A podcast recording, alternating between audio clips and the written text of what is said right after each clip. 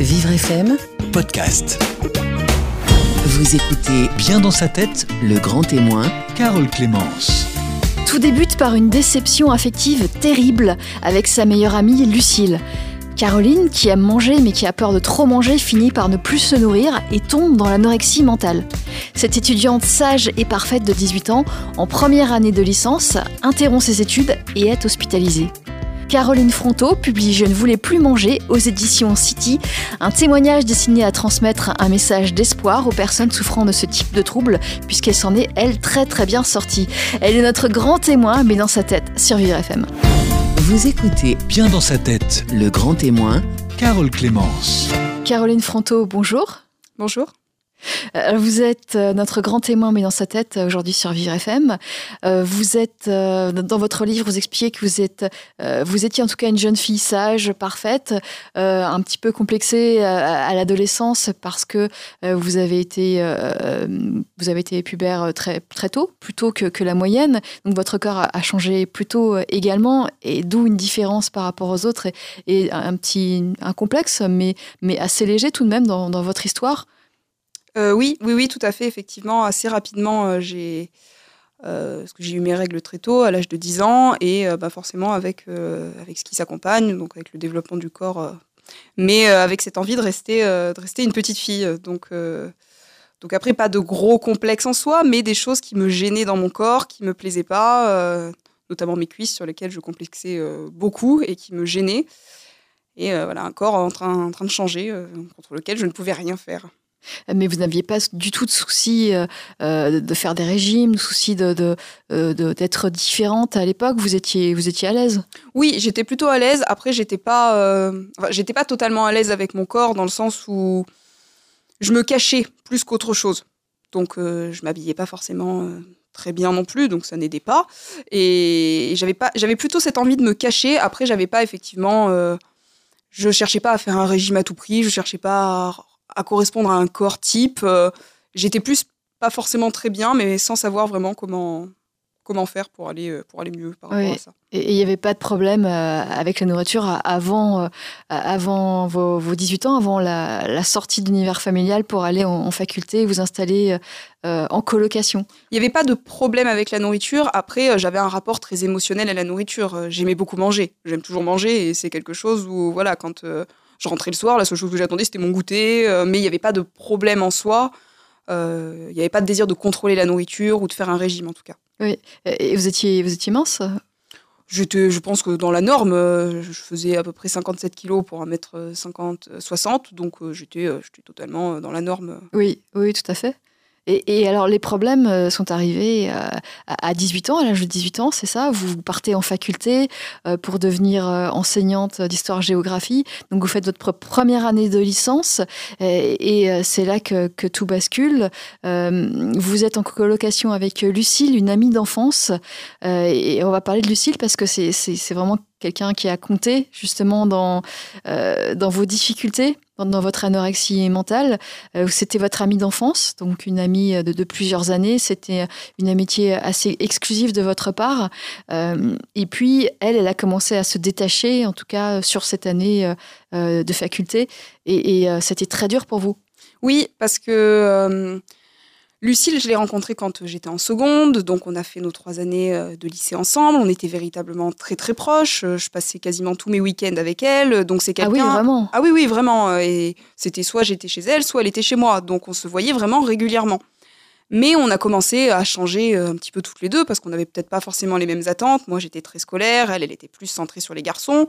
Et euh, c'est vrai que pour moi, Lucille, c'était c'était tout. J'avais une amie, ça m'était complètement suffisant. euh, mais euh, du coup, on était un petit peu en, décalage parce qu'elle, elle cherchait à aller un peu plus vers les autres, quand moi, euh, je préférais qu'on soit replié sur nous-mêmes. Et le départ à l'université, euh, bah, c'était euh, m'installer avec elle, euh, faire nos études ensemble. euh, Enfin, j'étais même allée plus loin. hein, on allait avoir un jour euh, deux maisons à côté. euh, voilà, c'était vraiment. euh, J'imaginais ma vie avec elle.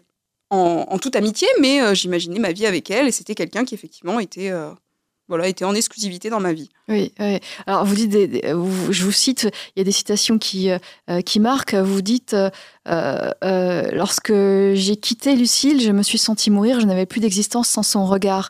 C'est lorsque, sur cette année faculté, vous, vous quittez la faculté et, vous quittez cette colocation avec Lucille, alors vous ne dites pas que vous, vous quittez vos études, vous, vous dites que vous quittez Lucille. C'est ça qui, qui, qui compte dans, dans votre histoire difficile. C'est presque une rupture amoureuse, mais c'est une rupture euh, d'amitié. Oui, exactement. Et d'ailleurs, ma psychologue m'avait parlé, elle, de, chagrin d'amour et euh, que j'avais associé à rupture amoureuse en me disant que c'était absolument pas ça et qu'elle n'avait absolument pas compris. Et après, j'ai compris que ben, l'amitié, c'était aussi de l'amour, c'est juste pas le même, la même forme.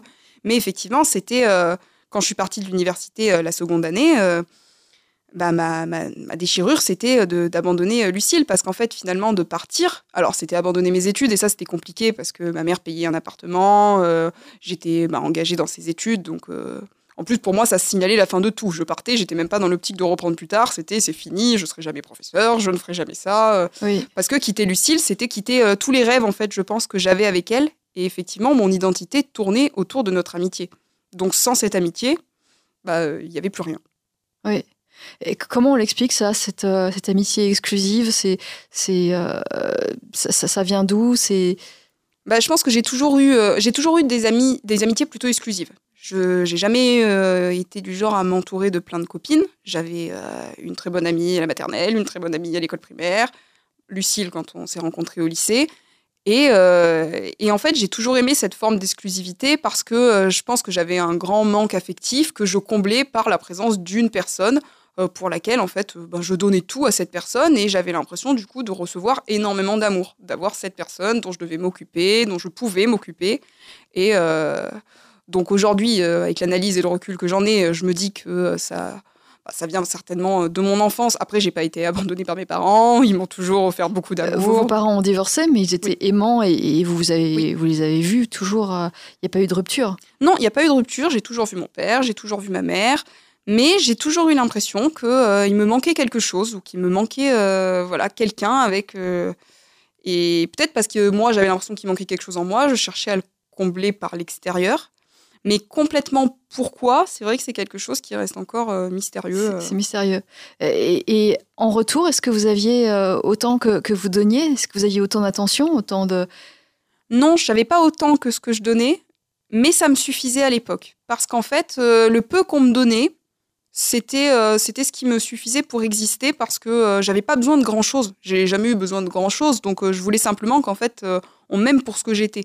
Et je pensais que Lucille m'aimait complètement pour ce que j'étais, alors que je pense qu'elle aimait beaucoup ce que je lui renvoyais d'elle aussi. Oui, oui, puisque vous étiez euh, euh, très attachés, vous, c'était votre amie, votre amie exclusive, alors que peut-être elle avait d'autres, d'autres amis, d'autres, d'autres centres d'intérêt également. Oui, je pense qu'elle avait d'autres centres d'intérêt, qu'elle avait envie d'avoir aussi d'autres d'autres personnes autour d'elle, qu'elle avait effectivement d'autres amis, puisque quand on est arrivé à l'université, son but c'était aussi de trouver d'autres d'autres connaissances. Alors que bon, moi je me serais contentée de notre amitié à toutes les deux et de ce qu'on avait. C'était par euh, facilité? Non, c'était pas par facilité que vous vous contentiez d'une amitié exclusive, c'était par, euh, par choix? Euh, c'était par choix. Après, on a eu des amis de toute manière. euh, on avait un groupe d'amis avec qui on restait aussi, mais j'avais pas autant d'affinité avec eux qu'avec elle. Et d'un autre côté, je sais qu'il y a eu quelques fois dans euh, ma scolarité où il y a eu d'autres personnes avec qui potentiellement j'ai pu bien m'entendre. Et là, par contre, c'est elle qui du coup devenait un petit peu euh, plus jalouse dans ces cas-là. Donc du coup, euh, quand elle me disait ben non, cette fille-là finalement elle est pas bien, faut pas rester avec, ou ce garçon-là non, bah, je finissais par dire bon bah elle a raison, donc je reviens avec elle. Donc c'était quand même une relation toxique. Oui, je pense que de Oui. toute manière, euh, oui, oui, non, non, mais c'est certain que moi, j'avais l'impression qu'elle était, elle était le centre de mon univers, mais je pense qu'elle en bénéficiait aussi beaucoup. Et, et que oui, d'une certaine façon, moi, je me rendais pas compte que, euh, que j'obéissais aussi à un- d'une certaine façon à ses, aspirations et à ce qu'elle voulait. Donc ça, ça a duré des années, cette relation euh, amicale très importante, essentielle pour vous. Euh, vous vous sentiez euh, aimé, vous vouliez être aimé et vous aviez l'impression que Lucille euh, répondait à cela de, de manière amicale. Et, ça s'est arrêté lorsque vous êtes entré toutes les deux en colocation là, de cette première année de faculté. Là, elle s'est vraiment détachée. Vous aviez vos différences euh, et, vous avez très mal vécu les choses. Oui, j'ai très mal vécu les choses parce que je m'attendais vraiment à ce qu'on soit sur. En fait, je croyais qu'on était encore en, phase, elle et moi. Et à partir du moment où on a vécu ensemble, ben, je me suis rendu compte finalement qu'il y avait vraiment une différence entre nous deux. Et je crois que j'ai ouvert les yeux tout simplement sur la personne qu'elle était. Et cette personne que je voyais comme un être fabuleux, merveilleux, ben là, je me suis rendu compte qu'il y avait plein de choses en fait, que non seulement on avait beaucoup de différences, que ben, elle me permettait pas forcément d'être qui j'étais, parce que moi, ce que j'aimais, elle le critiquait. Donc euh, finalement, moi, tout ce qu'elle faisait, je, je, le transformais en merveilleuse qualité. Et à l'inverse, ce que je faisais moi, ça m'intéressait pas. Parce que quand on discutait ensemble, finalement, on discutait d'elle. Parce que moi, les seules choses que j'avais à dire, c'était rien pour elle. Donc vous la mettiez en valeur, vous étiez, euh, elle était heureuse parce que vous faisiez tout pour elle, c'est un peu ça? Et, et vous, vous n'aviez vous aviez peu en retour et de moins en moins. Dans l'appartement, vous expliquez que c'est l'appartement que payaient vos parents et, euh, elle s'attribue la, chambre et vous, vous vous trouvez dans un réduit de 7 mètres carrés? Oui, c'est il y avait effectivement deux chambres. Enfin, c'était même pas une chambre en fait, la deuxième. Mais elle avait besoin de lumière, elle avait besoin d'espace. Mais c'est elle qui a choisi, elle vous a imposé ça alors que c'était, je sais pas, elle payait un loyer? Oui, oui, on partageait en fait euh, le loyer, mais c'est vrai que même après, une fois que je sois partie de l'appartement, euh, mes parents ont continué à payer l'appartement jusqu'à jusqu'à la, la fin de la deuxième année pour lui permettre de terminer ses études, même si c'était moi qui étais, par, qui partie. Donc, euh, on a toujours fait jusqu'au bout. Ils sont restés de toute manière. Enfin, ils sont restés en fonction de ce qu'ils avaient signé et assez, assez droit dans ce qu'ils avaient fait. Mais c'est vrai que on lui en a quand même beaucoup donné finalement par rapport à ce qu'en retour on a reçu, euh, enfin ce que j'ai reçu. Euh, Effectivement. Et, et, alors vous racontez que euh, vous, êtes, vous êtes en dépression hein, sur cette période, vous, vous êtes démoralisé, je ne sais pas si, on parle de dépression clinique à, ce moment-là? On n'en parle pas, enfin on n'en parle pas. Moi je considère que oui, c'était certainement une période où en tout cas je commençais lentement à devenir, à m'enfermer dans un état dépressif, mais sans forcément complètement m'en rendre compte. Et, et en fait, l'été qu'on a passé entre la première et la deuxième année à l'université, j'ai rencontré d'autres personnes qui là m'ont vraiment fait ouvrir les yeux sur qui était Lucille et je me suis dit mais c'est pas possible que je continue à être avec euh, cette fille là. Et quand on s'est retrouvé en septembre, je me suis dit mais c'est pas possible et là j'avais l'impression d'avoir une inconnue dans l'appartement. Et, tout quelqu'un, quelqu'un qui vous aimait pas, qui prêtait pas attention à vous, qui était indifférente, qui voulait rien faire avec vous. C'est ça. Et, vous, vous, pleuriez dans, dans votre chambre euh, toute seule. Oui, et puis je lui disais. Alors, je lui montrais peut-être pas parce que je suis, je suis pas forcément, j'arrive pas forcément à montrer complètement les choses, mais je lui ai dit plusieurs fois, ça va pas, euh, je vais pas bien, j'ai perdu du poids. Alors, vous lui dites, vous le dites dans votre livre, euh, j'ai perdu 7 kilos. Oui. Et elle vous regarde et elle vous dit, ça se voit pas. Oui, j'étais devant elle dans l'appartement, je me rappelle, un soir dans la chambre. Et puis je lui avais même dit aussi, je pense que je vais partir l'année prochaine, je vais quitter l'université et, et on aura, on vivra plus ensemble. Et elle m'avait dit d'accord tu fais ce que tu veux. Et, je sais pas, en fait, pour moi, ça me semblait tellement euh, improbable qu'elle me dise ça. Parce qu'on était censés être meilleurs amis. Et, vous, il n'y avait plus aucune relation avec vous, avec, euh, entre vous à ce moment-là C'était. C'était euh, c'était cordial, on se parlait. On se parlait, on vivait ensemble. Mais on comme deux voisines. C'est ça, exactement. C'était comme si, en fait, finalement, je m'étais installée en colocation avec quelqu'un d'inconnu. Avec qui on aurait juste partagé le loyer. Oui, alors que vous attendiez énormément, alors ça, ça a précipité euh, bon, euh, cette dépression et, et cette, ce problème avec cette nourriture. Vous avez commencé à, à, beaucoup moins manger Oui, alors au départ sans forcément complètement m'en rendre compte. Et, et, puis petit à petit, à, quand j'ai pris conscience qu'effectivement je mangeais de moins en moins, je pense qu'il y avait, alors inconsciemment parce que parce qu'il y a un moment donné où de toute manière ça a complètement dérapé et j'avais presque plus le choix en fait. Je, tout me faisait peur, donc manger me faisait peur et il fallait que je réduise ce que je mangeais parce que à chaque fois que je mangeais, j'avais l'impression de d'avaler énormément. Mais mais il y avait aussi, je pense inconsciemment, cette volonté de lui dire mais regarde, regarde-moi. C'était un, appel à l'aide euh, de votre part, Caroline. Oui, je pense que j'avais envie qu'elle réagisse en fait, qu'elle me dise, euh, ben, que je me rende compte que je comptais encore pour elle. Ouais, et c'était pas le cas. Euh, Caroline Fronto, vous êtes l'auteur de Je ne voulais plus manger aux éditions euh, City. C'est un combat euh, et une victoire contre l'anorexie. on va en parler, on va continuer d'en parler sur cette émission, Le Grand Témoin, mais dans sa tête sur Vivre FM. Vivre FM, podcast. Caroline Fronto est notre grand témoin, mais dans sa tête aujourd'hui sur Vivre FM. Elle publie Je ne voulais plus manger aux éditions euh, City. C'est son combat contre l'anorexie mentale qu'elle nous raconte. Elle qui avait tout pour, pour être bien. Elle était très studieuse, une élève parfaite avec de, bons résultats. Euh, elle avait euh, des amis, une, amie, une, meilleure amie, et puis des parents aimants, une fratrie aimante. et puis elle est tombée dans l'anorexie mentale sur l'année de ses 18 ans euh, donc on a expliqué pourquoi. Entre autres, c'est Lucille a, vraiment joué un, rôle moteur. Est-ce que sans Lucille, vous pensez que vous seriez tombé dans cette dans ce trouble du.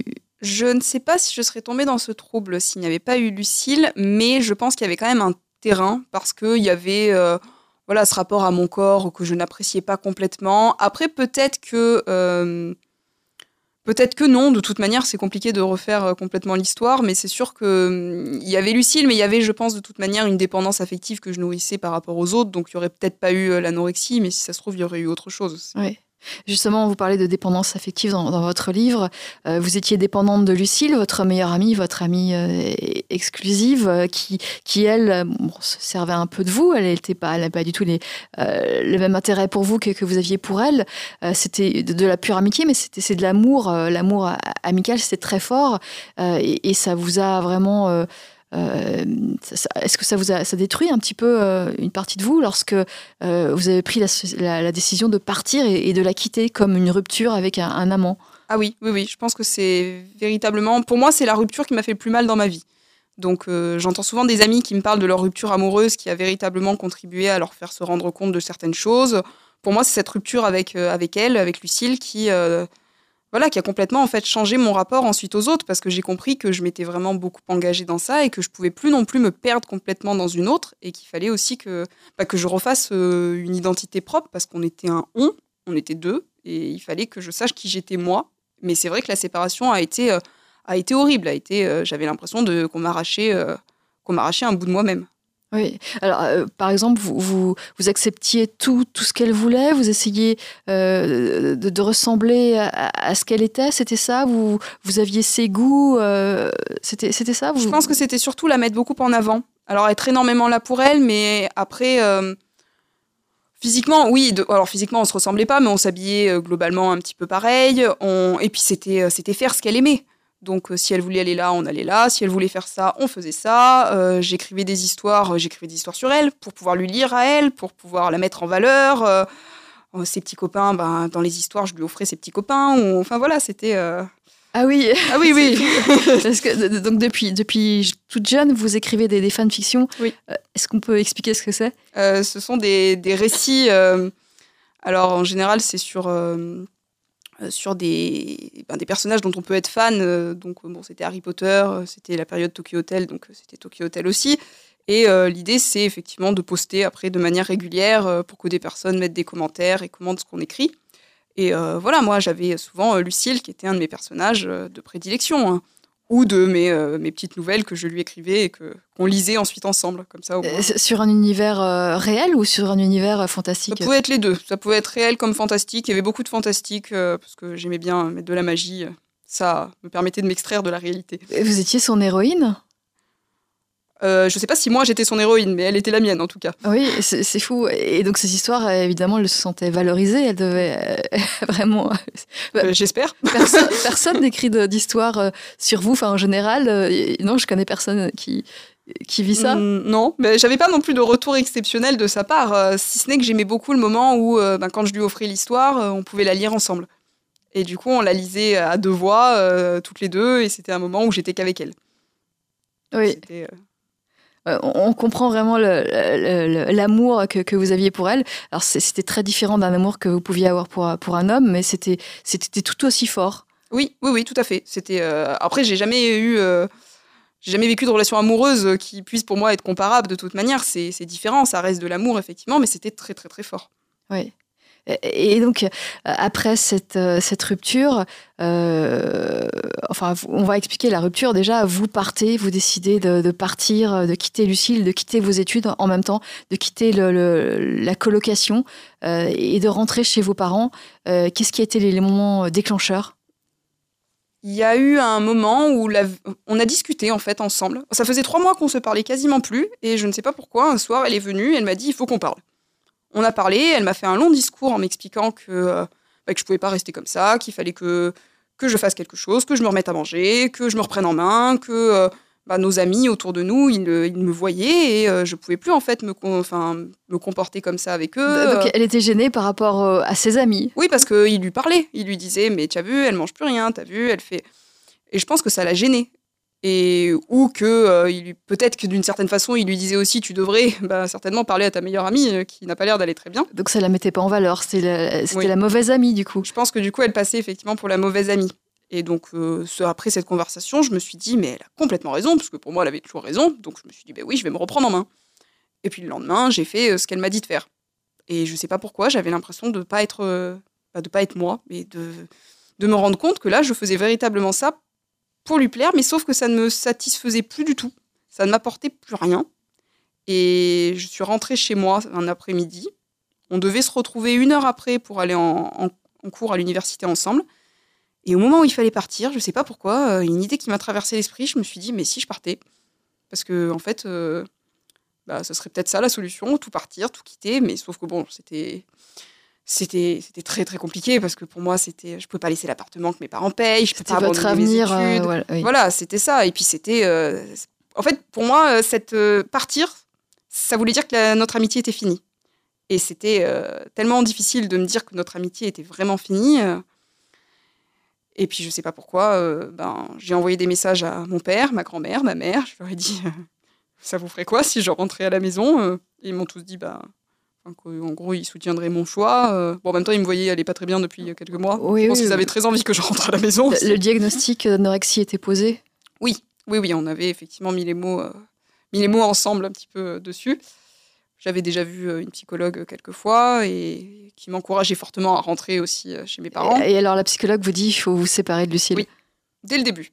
Dès, Dès la le début. première fois qu'on s'est vu, euh, bon, le- pas le premier, peut-être pas le premier rendez-vous parce qu'il y avait ma mère avec moi, donc c'était un peu délicat. Mais après, j'y suis retournée euh, toute seule et bon, la première chose que j'ai fait, c'est lui parler de Lucille et de l'état actuel de la situation. Et la première chose qu'elle m'a dit, c'est euh, bah, pour que ça aille mieux, il faut vous séparer. C'était comme euh, si elle me disait enlevez l'épine que vous avez dans le pied. Mais moi, Oui. j'étais bien avec mon épine. en tout cas, elle me faisait mal, mais euh, je n'étais pas prête à l'enlever. Oui. Et, donc alors vous partez, vous rentrez chez vos parents et vous êtes hospitalisé puisque vous avez perdu beaucoup de poids et, et que vous allez très mal. Alors, j'ai été hospitalisée de. Enfin, je suis pas allée à l'hôpital de manière. euh, On est allé à l'hôpital deux jours, en fait. Donc, euh, du coup, on avait des rendez-vous réguliers euh, en journée. Et, et après, j'étais chez moi, mais j'avais la chance, quand j'étais chez moi, d'avoir d'avoir du monde, en fait, en permanence. D'avoir une amie qui était de ma mère qui vivait chez nous à ce moment-là et qui, en fait, a été un, un soutien énorme. parce que bah, parce qu'en fait elle était tout le temps là et qu'elle s'occupait s'occupait de moi donc Voilà, et alors ça a pris plusieurs mois pour, pour aller mieux, Euh, surtout que euh, vous parlez des, médecins, vous, parlez des, vous critiquez les médecins, on comprend pourquoi. Euh, ils, ils vous accusaient de, de mentir sur votre poids, de tricher avec la nourriture, alors que vous étiez extrêmement consciencieuse et vous, vous suiviez les règles à la lettre. Ah oui, moi je suis arrivée à l'hôpital en me disant ils vont m'aider, donc ils vont me donner, ils ont la solution. Je suis malade, donc on me donne un médicament et qu'on m'explique comment je vais me soigner. Donc ils m'ont établi tout un protocole, ça paraissait très bien sur le papier. Et voilà, ils m'ont donné un menu, j'ai rencontré une diététicienne qui m'a dit il faut faire ça, ça, ça. Et donc j'ai suivi, au gramme près, je pesais exactement, parce que c'est eux qui m'ont dit ben, vous allez peser euh, ce que vous mangez pour être sûr que vous sachiez exactement ce qu'il y a dans l'assiette. Du coup, je me suis mise à, à peser scrupuleusement, alors que c'est quelque chose que je faisais pas du tout, parce que quand euh, j'ai arrêté de manger, euh, je mangeais quasiment plus rien, donc en fait, il y avait rien à, à contrôler. Oui.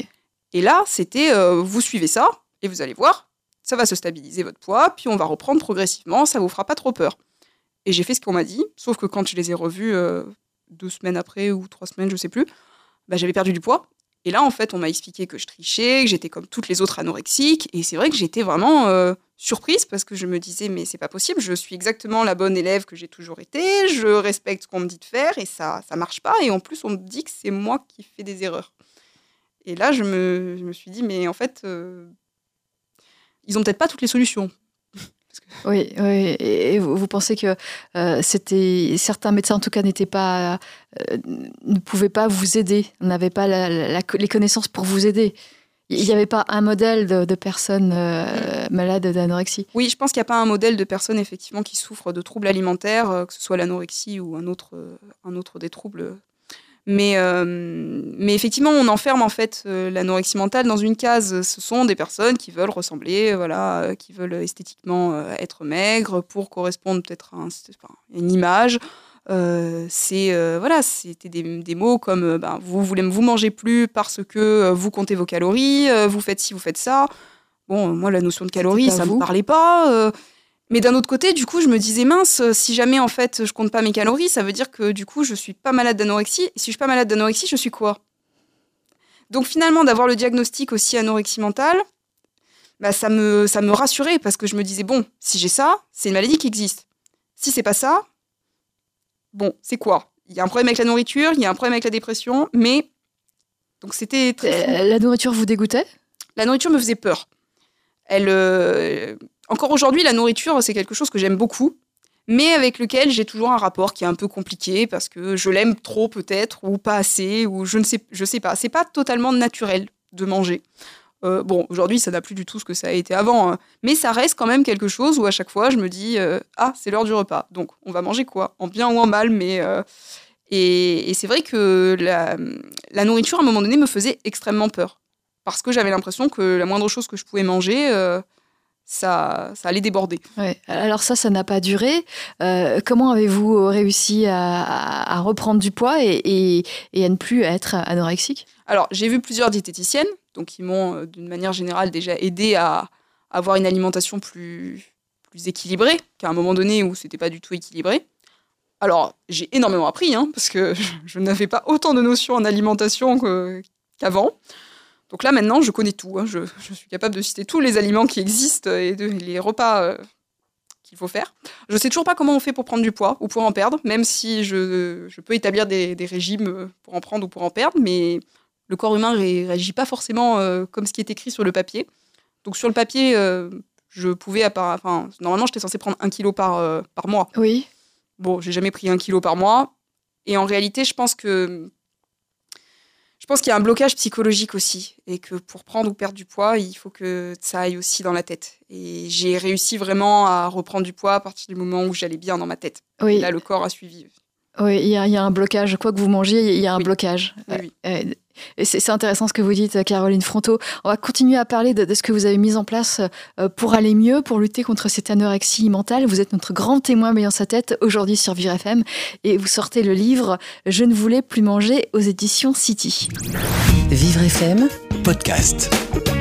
Je ne voulais plus manger, c'est le titre du livre de Caroline Fronto, notre grand témoin aujourd'hui euh, sur Vivre FM. C'est un combat et une victoire contre l'anorexie mentale aux éditions euh, City. Euh, Caroline qui nous explique comment elle est tombée dans l'anorexie lors de ses 18 ans, comment elle réussit à, s'en sortir progressivement. Alors il y a eu une période d'hospitalisation en hôpital de jour, vous avez vu des psychologues. Qu'est-ce qui vous a aidé? Alors, ce qui m'a aidé, je pense que c'est un, mélange de plusieurs choses. Euh, donc, les psychologues et psychiatres que j'ai rencontrés, parce qu'il y avait deux approches différentes. Que ce soit euh, la psychologue, il y avait, euh, c'était une thérapie surtout par la parole, donc ça me permettait de revenir sur mon passé, de tisser un petit peu les liens, de comprendre, et j'avais véritablement besoin de comprendre. C'est pour ça qu'au départ, j'ai vu un psychiatre qui, lui, avait une thérapie beaucoup plus ancrée dans, le moment. C'était une thérapie comportementale, donc pour modifier les comportements. Et même s'il m'a dit beaucoup de choses vraiment très intéressantes, sur le moment, je ne je les ai pas compris et je voulais vraiment comprendre. Ça vous a pas servi sur Ça m'a pas moment servi sur le moment. Oui. Donc euh, c'est vrai que lui, je l'ai vu très peu, le psychiatre. J'ai travaillé pendant deux ans avec ma psychologue, où là vraiment j'ai compris ben, d'où venaient, euh, venaient mes fragilités, euh, pourquoi j'avais tendance à, euh, ben, voilà, m'attacher à des gens de manière exclusive, comment je pouvais faire pour euh, ben, éventuellement ne plus le faire, euh, ou en tout cas de- d'avoir des relations différentes et peut-être plus saines. Et, euh, et plus tard, après, j'ai revu un autre psychiatre qui, euh, cette fois-ci, m'a beaucoup plus parlé. Mais là, j'étais vraiment dans le moment où j'avais besoin d'avoir quelque chose de concret parce que la maladie ne m'apportait plus rien dans ma vie. J'avais compris, j'avais fait le tour et là, elle était devenue un espèce de boulet que je traînais et dont il fallait vraiment que, que je me débarrasse pour avancer. Alors, ça a mis combien de temps pour avoir retrouvé un poids normal? Euh, Pour retrouver un poids normal, ça a mis, si on compte depuis 2013, on va dire que j'ai retrouvé un poids normal il y a 4-5 mois. Donc, euh, on va dire 6 ans. Pour, oui. 6 ans. Après, très rapidement, j'ai plus un poids de, qui posait souci en, termes de danger.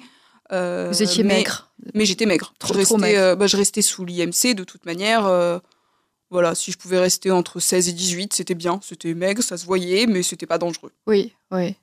Et, alors j'imagine que ça a été euh, compliqué pour votre entourage. Euh, euh, vous vous expliquez que vous vous sentiez coupable de, faire de la peine à, vos parents, votre, votre entourage? Oui, à faire de la peine aux gens, c'est quelque chose qui est très compliqué. De manière générale, j'ai toujours l'impression que je vais vexer, que je vais peiner, donc je culpabilise énormément. Et même là, hein, avec la sortie du livre, je me disais que j'allais possiblement vexer des gens ou leur faire de la peine. Et c'était c'était pas l'objectif. C'était vraiment moi de de parler pour moi, déjà avant tout. Après, pour eux aussi, pour leur faire comprendre. Euh, et puis pour euh, d'autres, pour que ça puisse aider aussi euh, et parler à d'autres personnes. Voilà, on va raconter cette expérience.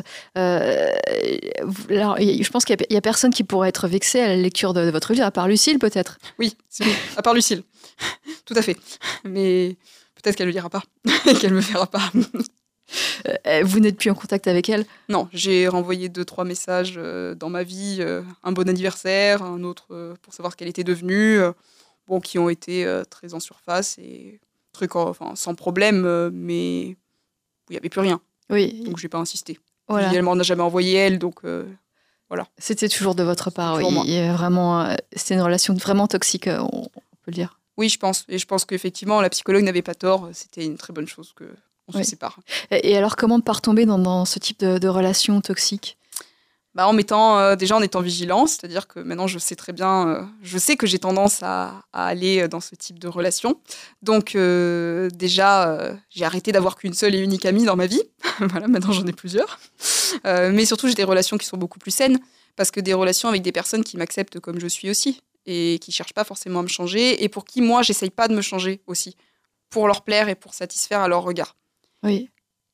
Et donc ça, ça, ça, fonctionne. Euh, vous avez, vous êtes épanoui. Il n'y a plus euh, cette, euh, ces relations exclusives que, que vous aviez. Après, il y a toujours des personnes avec qui j'ai plus d'affection que d'autres. je pense que ça, ça restera mon mode de fonctionner, de fonctionner, de fonctionnement. mais, mais effectivement, je suis, je suis, je fais attention. Je fais attention à moi-même. et puis, puis je sais dans quoi je peux retomber. Et puis je pense qu'après, ça dépend aussi les personnes qu'on rencontre. Euh, toutes les personnes ne sont pas nocives non plus. Euh, donc, il euh, n'y a pas forcément le risque aussi de développer. Et comment, comment savoir justement si on est dans une relation toxique, mauvaise pour soi? Je pense qu'à partir du moment déjà où la personne ne vous accepte pas comme vous êtes, il y a quelque chose qui ne va pas. Et c'est vrai que maintenant, je m'attarde plus sur des personnes qui potentiellement déjà vont émettre des critiques ou vont. Enfin, des critiques. On s'entend avec critiques. Si elles sont constructives, j'ai pas de problème. Si par contre, c'est me critiquer pour me critiquer ou critiquer mon mode de vie, bah, je, voilà, je considère que j'ai autre chose à faire que perdre mon temps avec oui. des personnes qui m'apportent pas. Alors, vous avez essayé, c'est la dernière partie de votre livre, euh, beaucoup de choses, la, sophrologie, les, les, thérapies comportementales cognitives, la psycho, les psychothérapies. Euh, il y a quelque chose qui a, qui a, bien marché. Vous avez parlé de la, euh, la psychologie, c'est ce qui a le mieux fonctionné? La psychologie, ça a beaucoup aidé. par contre, à m'apaiser et à apaiser mes angoisses, parce que j'étais extrêmement angoissée. Encore aujourd'hui, des fois, euh, je suis, toujours un peu stressée. Euh, mais euh, la sophrologie, ça m'a beaucoup aidé parce que ça m'a permis. alors, ça m'a permis en fait déjà d'être moins stressée dans mon corps parce que j'étais toujours toute figée. Et ça m'a permis de me détendre. Elle m'a aidé aussi ben voilà, à m'accepter comme j'étais, donc véritablement à, à travailler sur, sur moi-même, sur mon rapport à mon corps. la méditation aussi, aussi, ça, c'était pratiqué par mon, psychiatre qui faisait de la méditation de pleine conscience, donc euh, se, se reconnecter à soi, à l'instant présent. Euh, voilà. Ça, ça, a beaucoup aidé. Euh. Oui, et ben, que ce soit la sophrologie ou justement la méditation de pleine conscience, il y avait une question aussi par rapport aux angoisses, bah, de, de s'ancrer dans le présent. Parce que moi, j'avais tendance à angoisser par rapport à l'avenir, par rapport à plein de choses qui n'existaient pas, qui n'étaient pas encore arrivées. Et en fait, là, de me dire, bon, ben oui, tu risques d'être stressé plus tard, mais en fait, euh, il sera toujours temps d'être stressé au moment où ce sera stressant. Parce que si je stresse en amont, après, pendant, ben, je suis dans un état d'anxiété euh, générale et, et, tout le temps. Donc maintenant, j'essaie de me dire que c'est plus tard, le moment qui, qui, va stresser, et que je saurai le gérer, parce que mon psychiatre m'a aussi dit, euh, enfin, vous, saurez, vous saurez le faire face. Et effectivement, il n'a pas complètement tort. Oui. Et, aujourd'hui, où, en êtes-vous, euh, Caroline? Euh, Alors aujourd'hui, ça va, ça va, je gère. euh, J'ai beaucoup moins d'angoisse, pour ne pas dire quasiment plus. Euh, je, suis, je suis très contente dans ma vie actuelle.